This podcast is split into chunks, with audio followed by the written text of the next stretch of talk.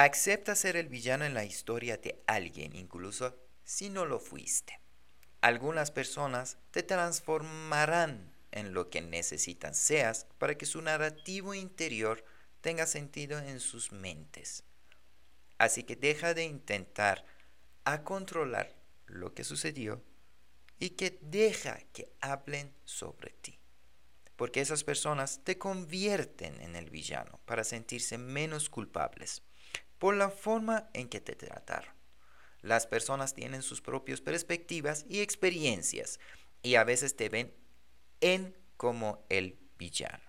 Debido a sus proyecciones y sus heridas emocionales, muchas veces esa ira que tienen hacia ti no es sobre ti, sino es sobre los conflictos internos que ellos tienen. Entonces, no te culpes si sabes que no hiciste nada malo. No tienes por qué autosabotearte. Y cuanto antes te reconcilies con eso, más en paz estarás contigo. Porque al final del día la verdad sobre ti siempre será la verdad sobre ti.